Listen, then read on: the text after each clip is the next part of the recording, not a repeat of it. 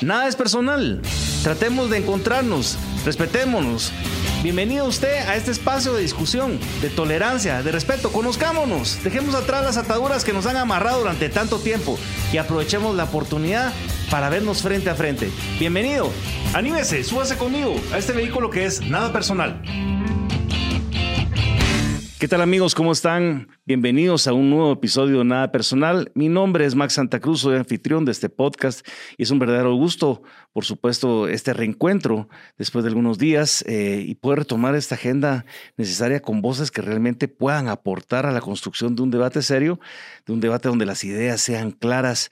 Y hoy en día tengo un especialista y eso siempre intimida porque tengo un especialista en comunicación con más de 20 años de trayectoria, pero aparte también en algún momento eh, alguien de se dedica a esto y no solo él en lo personal, sino que también con un espacio de formación y también está un poco en el previo de la entrevista escuchando parte de su historia familiar con la cual voy a profundizar un poco más. Pero antes de entrar en detalles, quiero dar la bienvenida y agradecer eh, la invitación que la has aceptado, querido Nicolás Díaz Jimeno un buen amigo colombiano, pero ya guatemalteco por, por adopción o decisión, como quieran ustedes llamarle. Esas frases son un poco triadas, pero es, es, en serio. Yo lo conocí a él en una dinámica absolutamente diferente de lo que tal vez está haciendo hoy en día, eh, donde tal vez los dos representábamos eventualmente roles. Eh, eh, muy institucionales, no porque no sean serios los que hagamos ahora, sino que muy institucionales y de representación, porque también hemos compartido ese espacio de la representación de nuestros países en diferentes ámbitos. Así que sin más preámbulos, es un verdadero gusto tenerte acá en Nada Personal, Nicolás. Sé que los próximos 45 minutos estarán llenos de muchas buenas ideas, de muchos buenos comentarios y, y eso es lo que yo creo que quiere aportar este espacio de Nada Personal para que la gente realmente deje de perderse dentro de esas opiniones tan, tan, perdidas y tan poco eh, afortunadas en momentos donde lo que necesitamos son luces. Y, sé que Nicolás Díaz Jiménez tiene precisamente luces. Bienvenido. Gracias, gracias Max. No, las gracias para ti. Verdaderamente es un gusto.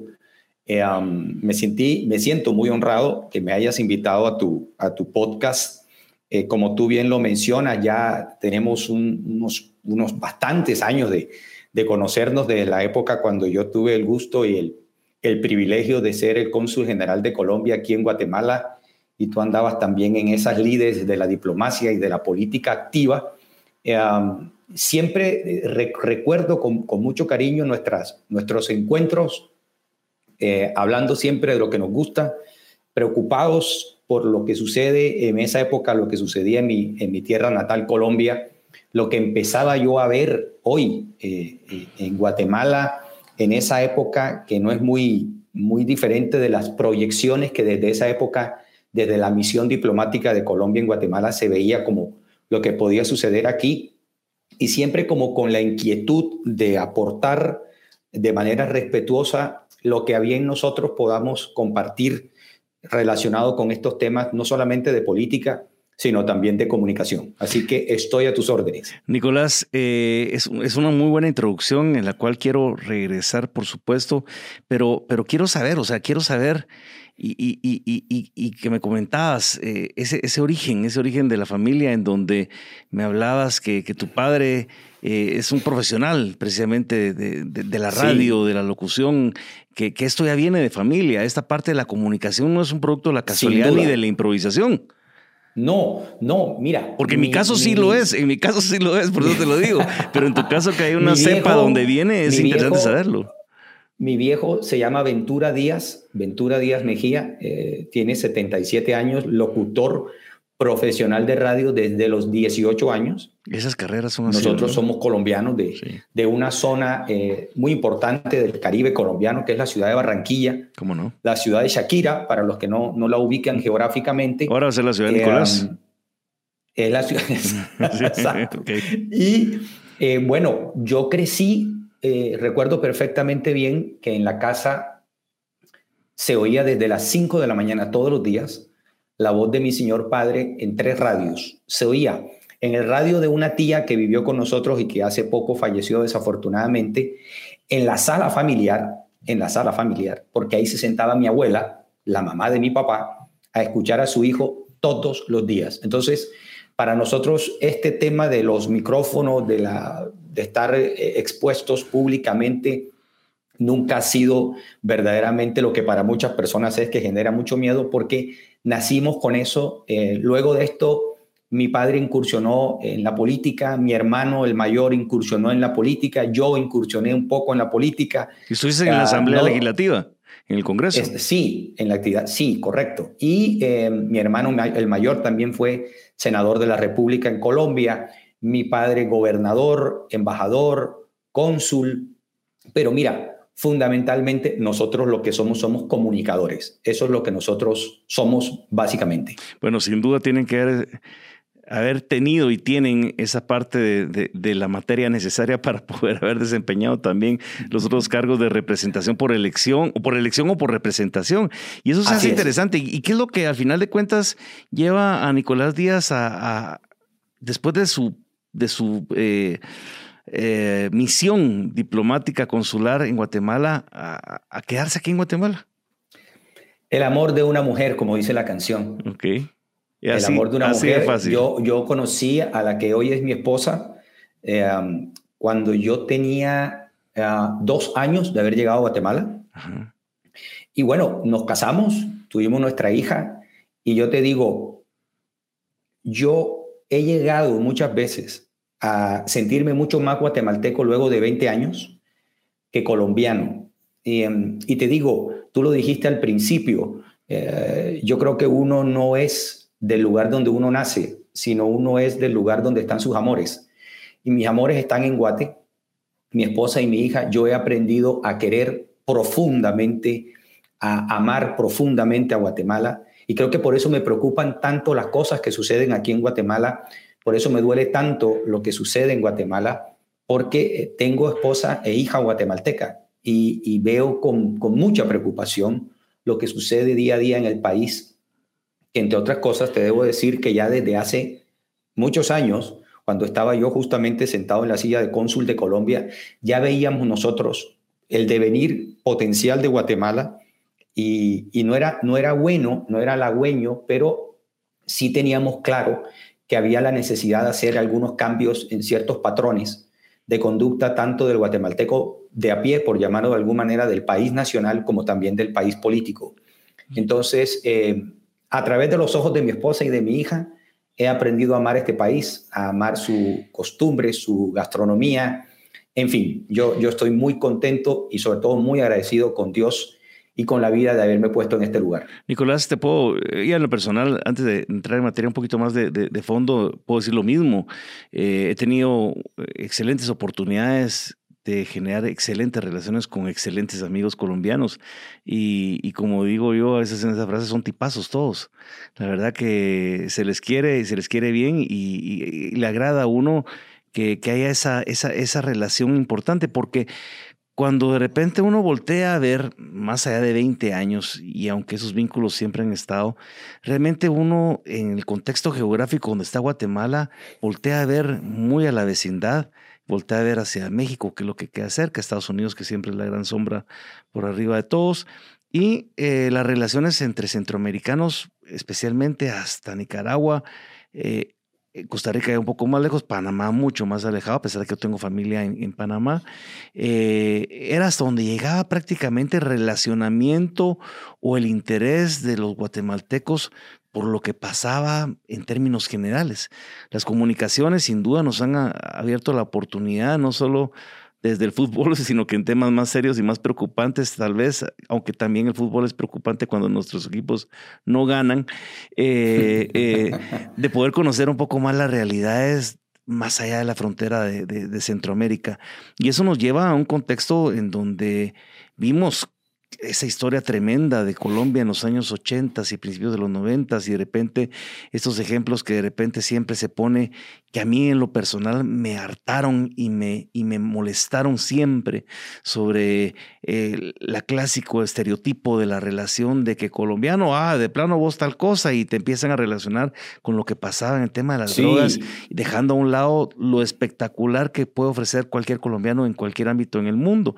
Eso me molestaba mucho desde siempre, soy franco, pero dejaba uno de ver ese clima difícil, dificilísimo en un país con tanto potencial en donde se debatían entre la guerrilla, entre el gobierno, entre los paramilitares, entre esos, esos problemas tan duros, el, tema de, la droga como, como, como de los grandes capos, como una gran presencia y la muerte que, que arrastraba ese tipo de, de entramado en donde no sabías en algún caso, por lo menos desde este lado de Guatemala, eh, en esa equivocación y en esa construcción a veces fantasiosa y perversa de, los personajes, quién era el malo y quién era el bueno. Eh, incluso en esa famosa frase también difícil de la socialización del narcotráfico o la colombianización del narcotráfico, como se entiende en muchos lados, hoy en día Guatemala lo vive con, con letras propias y encontrás que hay muchos de estos eh, narcotraficantes o narcos juniors o como el querrás, que eventualmente llegan a satisfacer las necesidades de las poblaciones donde ellos están ubicados de mejor manera y más eficiente que el propio Estado en una ausencia total. Y, eso es donde dice uno, bueno, entonces, ¿qué son los Robin Hoods de, de, la época a un costo altísimo? Pero cuesta a veces entenderlo y poco a poco lo hemos ido comprendiendo. ¿Cómo fue vivir esa época? Eh, no desde nosotros, desde la televisión o desde, también, perdón que lo diga, pero me choca la, no sé, eh, es que es, es, que hasta es ridículo la cantidad de series relacionadas con capos de la droga, con eh, el rey de los cielos, el señor de los no sé cuántos, las muñecas no sé qué. O sea, ya es una saturación, pero que no ayuda en nada para tratar de borrar una parte oscura de la historia latinoamericana. Eh, pero ¿cómo se vive esto en, en, palabras de alguien que estuvo en ese momento y que por lo que me estás compartiendo, pues tu familia tuvo que haber estado al, al, al, incluso en la línea de fuego, de peligro de muchos de esos momentos en Colombia. Sí, mira, te cuento, volviendo, empezando, respondo un poquito de atrás hacia adelante. Eh, a mí me pasó, yo tuve, eh, y da, da un poco de pena decirlo, pero yo tuve muchos colegas de mi época, te estoy hablando, Max, de los años 1997, 98, 99 hasta el 2005, 2006 eh, siempre estaba el chistecito, ¿no? Colegas diplomáticos. Sí. Diplomáticos. Sí, que, con, una falta de el tacto, el, mal gusto, el mal gusto de que si llegaba el cónsul de Colombia, que era yo, siempre estaba el, chistecito de llegó el que trae aquella cosa, eh, que ni, ni, qué decirte de la falta de respeto que cada vez que llegaba uno con una eh, señorita colombiana a algún lugar era Por supuesto. una prepago, o sea, así hablándolo claramente. el estereotipo, el estereotipo, eh, por supuesto, eh, falso desde todo punto de vista de que todos los colombianos éramos narcotraficantes y todas las mujeres colombianas que venían a este país eran prepagos. yo te puedo decir, creo que para ti no es un secreto, aquí hay N cantidad de empresarios guatemaltecos eh, perdón, colombianos que hacen patria, que representan a Colombia con orgullo. Aquí hay millones de dólares de empresas colombianas que invierten en Guatemala todos los días, que generan empleo, que generan trabajo. Eh, entonces, digamos, yo, yo lo atribuyo a, un fenómeno basado en la ignorancia, en, querer eh, hacerse el chistoso y de muy mal gusto. Pero también hay que reconocer algo, Max esto, esto nos lleva al tema de la comunicación y al tema de los contenidos. los canales de, televisión en Colombia se dieron cuenta hace mucho tiempo que había una forma de explotar la tragedia colombiana haciendo lo que para mí es apología del delito. El de, el de colocar en la pantalla chica de Colombia y hoy en streaming, en todas las plataformas que hoy tenemos acceso, eh, la versión, eh, digamos, no real, porque entre otras cosas no es real, sobre la tragedia que vivimos nosotros en Colombia. las bombas, los asesinatos, los secuestros, las violaciones, eh, la historia trágica de Colombia de los últimos 50 años, llevada a la televisión buscando una sencilla cosa, rating y vender publicidad. Eso le hizo un daño terrible a la imagen de Colombia. Lo sigue haciendo, pero te debo contar algo que para mí es entre cómico y trágico. Y lo hemos hablado con mi hija que tiene 16 años y ella le molesta cuando oye a guatemaltecos que se acercan a saludarme y entonces hablan que hubo pues mi hijo, que hubo pues papá. Y, y me dice mi hija, no se dan cuenta que se ven y se oyen ridículos queriendo hablar como colombianos. Y eso, Max, es eh, la consecuencia de las novelas y de las eh, historias de el cartel de no sé qué, de las chicas no sé qué cosa, y lo que hacen es reducir la percepción de la inmensa mayoría de las personas sobre la realidad de una nación como la nación colombiana. Entonces, digamos, eh, sí fue muy molesto durante mucho tiempo. Sin embargo, tristemente se termina uno acostumbrando em, y hay una extraña admiración, como tú bien lo decías, por ese personaje siniestro. Hay una extraña admiración por el capo, por el que anda con joyas, por el que hace lo que le da la gana, por el que viola la ley, y resulta que este personaje eh, se extrapola a las realidades fuera de Colombia y encuentras tú cómo ciertos comportamientos en Guatemala se, se hacen muy similares a lo que nosotros en Colombia vivimos en los años 90 y 80.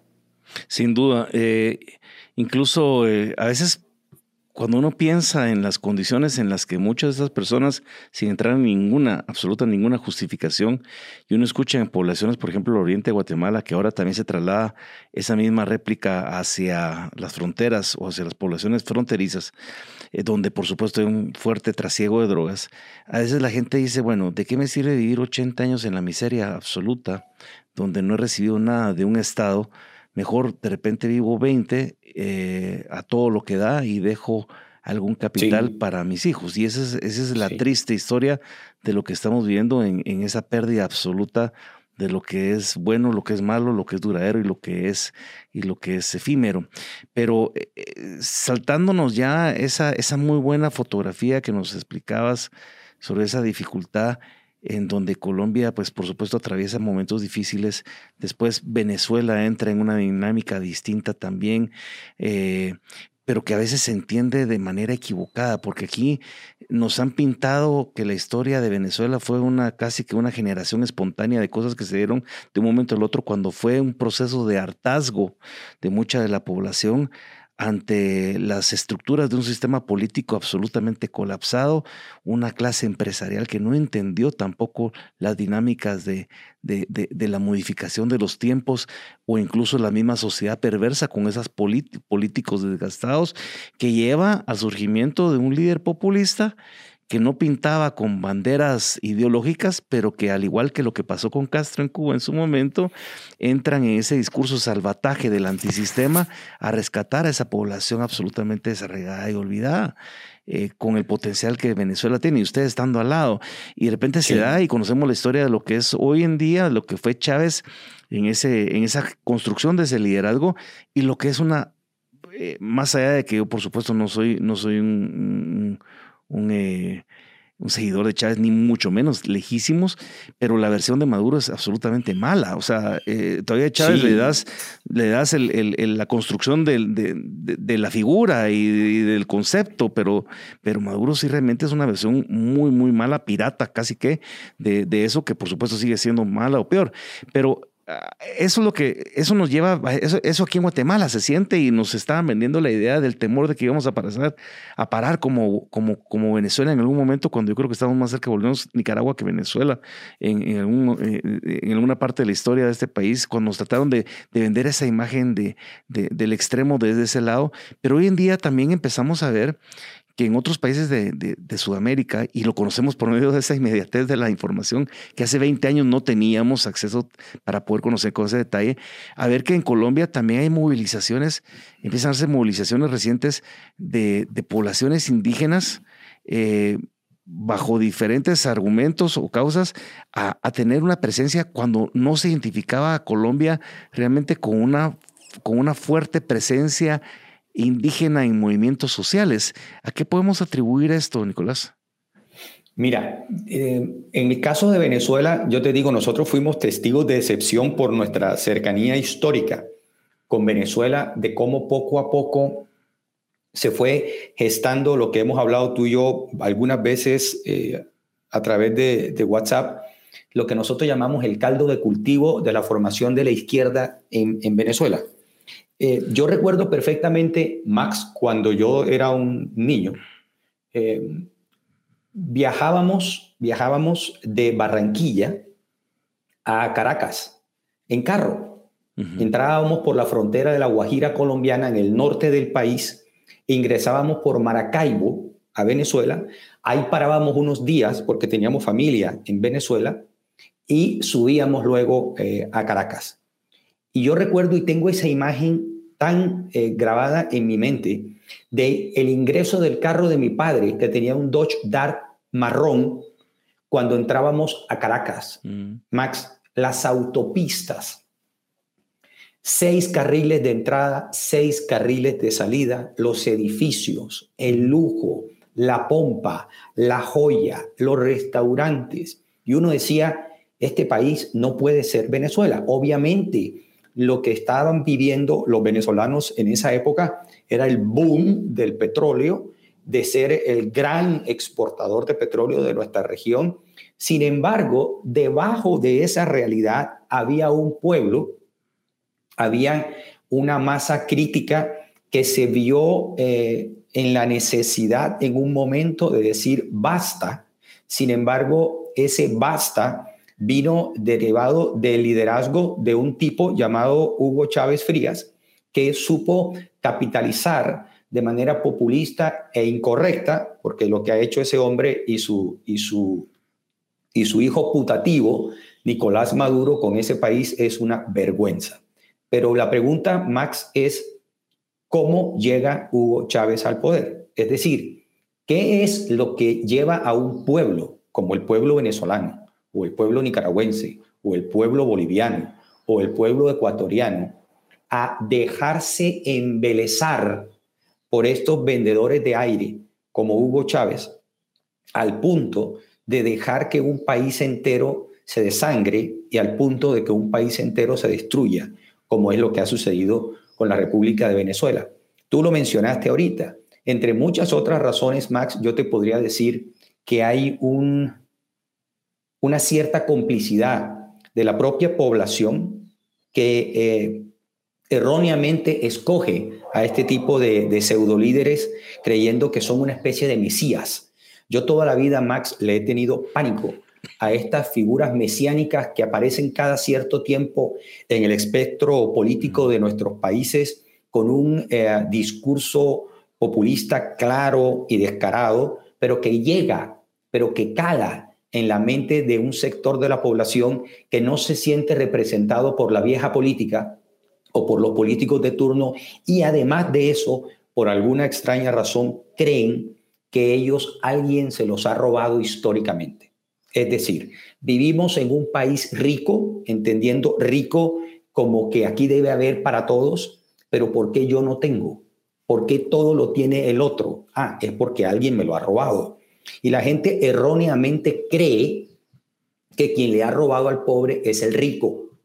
Entonces, aparece alguien con un discurso radical de izquierda y dice, este es el hombre que nos va a sacar a nosotros de la pobreza, este es el hombre que va a arreglar nuestros problemas y ya todos hemos visto el craso error que esa, esa teoría eh, conlleva. En el caso de Colombia, lo que sucedió hace un mes y medio fue que, digamos, de alguna manera el gobierno colombiano, y eso hay que decirlo, el gobierno presentó una reforma tributaria que yo no digo que no sea necesaria, lo que siempre la he calificado es como inoportuna. Tú sabes, Max, que en política, al igual que en comunicación, el timing es fundamental. Sin duda. Es decir, en qué momento la gente presenta los cambios, en qué momento el gobierno decide hacer un cambio. Creo que el gobierno del presidente Iván Duque se equivocó en el tiempo en que lo hizo. Colombia sí requiere una reforma tributaria. Sin embargo, esto fue utilizado por la izquierda en Colombia, liderada por un tipo que se llama Gustavo Petro, eh, que es el líder de la Colombia Humana, así se llama su partido político, para capitalizar eh, políticamente esto, generando eh, unos desmanes terribles. Porque una cosa, Max, es el derecho que tiene todo ciudadano a manifestarse, el derecho que tiene todo el mundo a no estar de acuerdo con lo que el gobierno dice, pero otra cosa es el vandalismo. Y lo que Colombia vio en el último mes y medio fueron actos de vandalismo absolutos. Las pérdidas son millonarias en dólares. Los casos de COVID, producto de las manifestaciones, se dispararon en Colombia, generando mucha más zozobra. Y en la región de Cali, en el sur de Colombia, en el área del Valle del Cauca, surgieron unos movimientos llamados La Minga.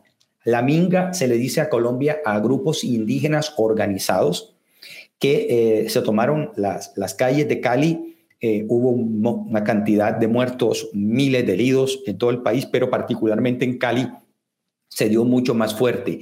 Y em, finalmente, este martes pasado, se pusieron de acuerdo y ya se levantaron los paros que le generó a Colombia unas pérdidas terribles. Pero lo verdaderamente preocupante de esto, Max, es la fuerza que está agarrando la izquierda en Colombia y pareciera que Colombia se está convirtiendo de alguna manera en la guinda del pastel de la izquierda eh, organizada en, nuestro, en nuestra región, porque si lo miras bien, es el único país de la región que se ha mantenido, digamos, eh, alejado de esa corriente de izquierda que le ha hecho tanto daño a, América. Y Nicolás, y, es que cuando uno ve las, eh, bueno, primero que el debate político en Colombia creo que es muy, muy superior históricamente a lo que ha habido aquí en Guatemala. Aquí en Guatemala el debate político no existe. Lo que existe son una serie de intercambios de, de, de, perdón que lo diga así, de puras babosadas y de gente irresponsable en donde lo que menos tiene es profundidad política en el debate. Y, nosotros no, no, identificamos desde Guatemala que en Colombia hubiera esa, esa, esa dualidad que a veces se dio en términos del conflicto armado con los movimientos acá de si eh, el comunismo contra el, el, el, Estado, como se identificaba, no te quiero decir de derecha, porque se miraba, o los subversivos contra el Estado eh, representado por el ejército, eh, o lo que acabamos de ver hace un par de días ahorita, que lo que sucedió también con estas manifestaciones de ex patrulleros en, eh, pues, apelando a un, a un resarcimiento por, por, su participación en conflicto.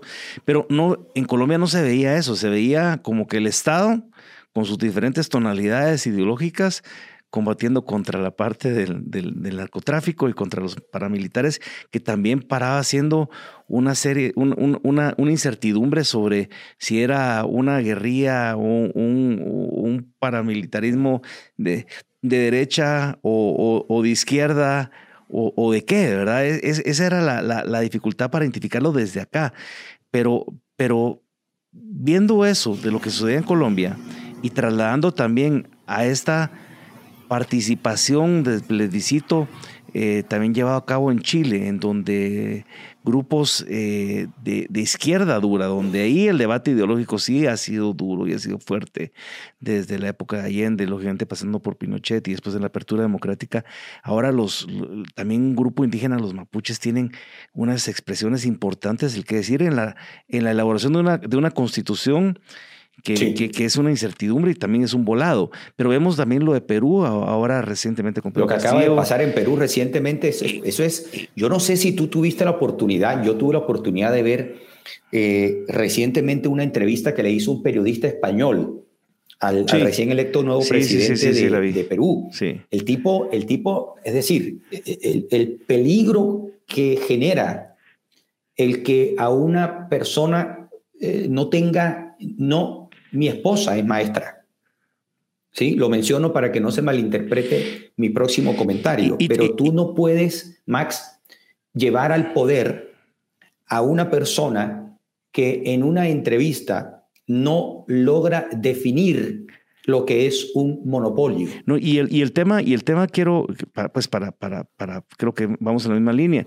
El tema incluso, y cuando hablo de los mapuches o hablo del movimiento indígena en Colombia o hablo de, de, de, de Pedro Castillo en, Perú, no hablo en términos de, de, su origen étnico, eso no tiene absolutamente nada que ver. Absolutamente nada que ver. Porque es absolutamente válido y es absolutamente viable que una participación democrática alguien gane una elección eh, sin importar cuál es su origen étnico, racial, etcétera, no importa. Pero lo que sí mencionas creo que es un, es un punto importante. O sea, la democracia sí es un sistema que tiene muchos fallos, pero donde preocupa es que eh, eh, más allá de que ser electo por un voto popular y ganar esa mayoría, también deberían de haber esas condiciones necesarias para poder administrar el Estado y que no se lleve al trasto a, sus propios electores y a la propia gente que no votó por, su propuesta. Yo, tengo, yo uso una frase, Max, yo uso una frase y, lo, digo siempre con, con con la salvedad de aclarar de que todo el mundo, porque la democracia lo permite, la democracia lo permite, pero yo siempre he creído que la política es para políticos. Estoy de acuerdo. y aquí en Guatemala, y aquí en Guatemala la ejerce cualquier persona, no porque no tenga derecho, pero porque no tiene las capacidades para hacerlo. Correcto. Y, te digo, eh, una cosa, una cosa es el que tú tengas el derecho de acceder a un puesto de elección popular. Y otra cosa muy distinta es que tú realmente estés preparado es correcto. para ejercer un cargo de tanta responsabilidad. Es que no se vale, Max, no se vale. Nicolás, yo que soy... tengamos líderes. Yo soy de la opinión que incluso aquí en Guatemala, que se, por, por, cuando tenemos tan poco debate político serio, eh, y, tampoco ideológico, más que queda al tirarse trastos en, las redes sociales, porque eso es lo que, lo que pasa, pero no entra en el debate serio. Hay que ver, y le digo a la gente, es que no necesitamos políticos, es que ya estamos cargando. No, es que no, es así. O sea, yo cuando me lastimo la pierna no voy a ir a buscar un arquitecto, voy a ir a buscar un doctor. Lo que tenemos que pedir y exigir es que la gente que, que conoce la política, que debe conocer el Estado, de ser la que nosotros exijamos que eso, para que sean parte de la oferta electoral a los vehículos electorales que ah, presumen ser partidos políticos y que merezcamos a partir de eso tener mejores opciones. No cualquier mamarracho que llegue, eh, no importando su, incluso su formación, pero sí importando su conocimiento del Estado y, su capacidad de administrar y su propuesta política. Y aquí en Guatemala nos falta muchísimo. Creo que eso no pasa en Colombia, creo que eso no pasa en, por lo menos no. había pasado en muchos países de Sudamérica donde hay una cultura, aunque también hay muchas historias de golpes de Estado, pero como, como catálogo en caso de Bolivia o en caso de Paraguay, ¿verdad? Pero, pero, pero creo que hay un debate y hay un nivel de conciencia un poco mayor. Lo de Perú es una sorpresa, porque ahí yo creo que sí les llevó a pensar de alguna forma en dos propuestas como lo hemos manejado aquí en Guatemala. ¿Qué pasa? Si voto por Sandra Torres o voto por, por Alejandro Yamatei o por Jimmy sí, Morales. por el menos malo. Por el menos malo. Y esa tampoco es la solución para poder, para poder traspasar las soluciones de país. Y hay otro problema. Hay otro problema que es de base, que es de fondo. Y es el mal entendimiento que tiene la mayoría de la población guatemalteca del concepto de política porque eh, el análisis es muy simplista y entienden que política solamente es el ejercicio electoral o electorero de cada cuatro años. Entonces dicen, yo no me meto en política porque esos son corruptos. Cuando no se comprende, Max, que el ejercicio de la política está directamente relacionado con el ejercicio de la más noble condición que un ser humano puede tener, que es el ejercicio de la ciudadanía. Absolutamente. de ser el ciudadano de un país, no vecino. Así porque vecino es que tú eres, vives en Ciudad de Guatemala o vives en Misco, no. La ciudadanía, es decir, cuando aquí en Guatemala a un muchacho le entregan un DPI o en mi tierra Colombia nos entregan la cédula de ciudadanía, le están entregando a uno una responsabilidad con derechos uno tiene que asumir mm. y uno tiene que entender. Pero eso me lleva a otro elemento mucho más profundo y anterior a esta situación. En los colegios en Guatemala hay una falla sistémica grave y es que a los chicos en Guatemala no se les enseña ni de política, ni de cívica, ni de sociales, Cosas que son básicas para que una persona pueda decir tengo un conocimiento mínimo de cómo opera el, el gobierno que a mí me va a administrar. Y agrego también historia. Historia, para conocer qué es lo que hemos pasado por supuesto. De, los últimos 70, 80 años para acá y conocer también incluso cuáles fueron las razones dentro de lo que tenemos una maltrecha, aunque no le va a gustar a muchas personas que tal vez escuchen este podcast, una maltrecha celebración de un bicentenario que no fue más que un traslado de los beneficios de unos a otros y donde menos se atendieron fueron las causas que deberían de haber construido las bases sólidas de un Estado. O sea, Aquí, nunca hubo cambios para quienes no tuvieron acceso a ese cambio de los beneficios. Max, y no es un tema de izquierda y derecha, es un tema de, lógica y de entendimiento. Es un tema de pura lógica y de responsabilidad frente al Estado. Te hago una pregunta. Te hago una pregunta. Ya me dio miedo. Para que, para que se supone que funcione de acuerdo al libro o al manual una democracia, tiene que haber un partido en el poder un grupo en el poder, pero fuera del poder tiene que haber lo que es fundamental para poder llamarse que tú tienes una democracia con todas las letras. Es la oposición. Sí. ¿Dónde está la oposición en Guatemala? Por ejemplo, no existe. No hay ni desde la academia, ni desde las expresiones políticas, ni desde las partes sectoriales. ¿Quién, en este país hay silencios que son cómplices? de turno eso? No, hay silencios que son cómplices de la mediocridad, de la ineptitud, de la incapacidad y que los hace igual forma incapaces, ineptos para poder incluso trasladar alguna representación de la ciudadanía. Nicolás, se nos pasa el tiempo rapidísimo, tristemente, en estas buenas pláticas. Me quedan cinco minutos, pero yo, yo sí quiero, no quiero aprovechar esta oportunidad para que teniendo este bagaje, el conocimiento, lo que hemos hablado del trasfondo de la historia, de lo que viviste en Colombia, de lo que ves en ese análisis profundo de Sudamérica, de lo que está pasando en Guatemala, con el conocimiento que tienes de Guatemala, ¿cuál crees que sea en estos cinco minutos que nos quedan esos grandes desafíos y cuál deberíamos de, qué ruta deberíamos de corregir para no precisamente caer en los escenarios que hemos abordado previamente? Mira, lo primero es dejar la indiferencia. El guatemalteco promedio es profundamente indiferente a lo que sucede fuera de sus cuatro paredes. El guatemalteco promedio vive en una burbuja, como dice mi esposa, de me, myself and I. Y lo que suceda fuera de esta, de esta casa no es problema mío. Uno, hay que participar. No hay que tenerle miedo a la participación. Este país no es de los gobernantes de turno. Este país es de todos y cada uno de los guatemaltecos. Luego de esto, yo creo que es necesario que haya un profundo análisis de cómo está funcionando el aparato, el sistema, porque la teoría de los sistemas, eso es lo que nos dice, que cuando el sistema, el sistema está diseñado para autodestruirse o para, digamos, para prolongarse en el tiempo. El sistema guatemalteco es un sistema que hay que revisar. Y cuando te digo me refiero a los partidos políticos, me refiero al tema económico, me refiero al tema cultural, me refiero al tema social. Hay que hacer una reformulación del Estado. Yo creo que Guatemala está en, en, mora hace mucho tiempo, Max, de sentarse y revisar si lo que históricamente hemos hecho ha estado funcionando y no, y lo que no está funcionando hay que cambiarlo.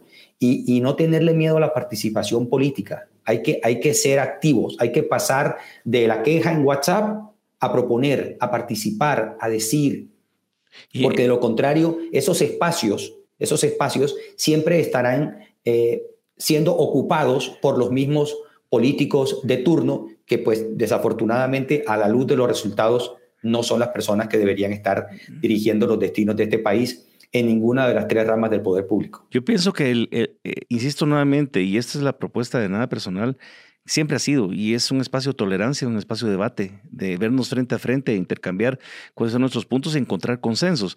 Y suena muy bonito esto, pero yo creo que es la ruta, porque en serio hay gente que insiste y persiste en este país en poder eh, radicalizar los radicalismos, los, los discursos, de tanto de la derecha extrema como de la izquierda extrema y esos antisistemas de cualquiera de los dos lados que generan populismo y que transitan por ahí, van, lo único es implosionar a este país. No hay de otra, o sea, no sirve esa opción para poder salir adelante y atender todas las causas estructurales que hemos hablado de estas personas o las poblaciones que están más, más desatendidas o incluso la parte empresarial en la, en la búsqueda de la certeza jurídica que tanto hace falta para poder generar riqueza.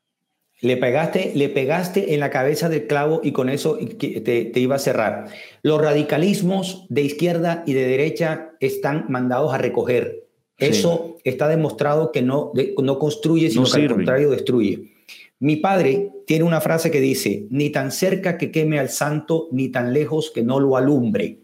El balance, el tratar de ir por el centro, el dejar el hecho de que la vida es blanco o negro y lo que no es como yo lo destruyo, es parte de lo que debemos cambiar. Tenemos que buscar, Max, los consensos y sobre todo algo muy importante, al guatemalteco se le está acabando la fe y cuando no hay fe no hay esperanza.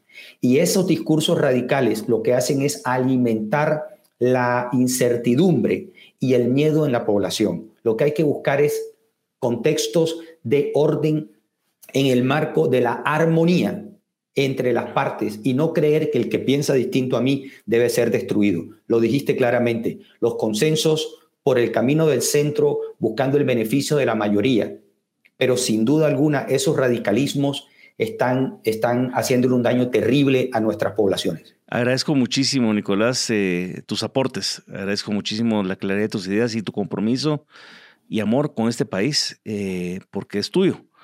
Y estás día a día construyéndolo y esperamos todos, eh, los que vivimos acá, que realmente podamos tener una mejor versión de la que nos quieren entregar o la que se quieren disputar esos extremos. Eh, las dictaduras tampoco son una vía para quienes apelan a veces a la dictadura como una forma de solución.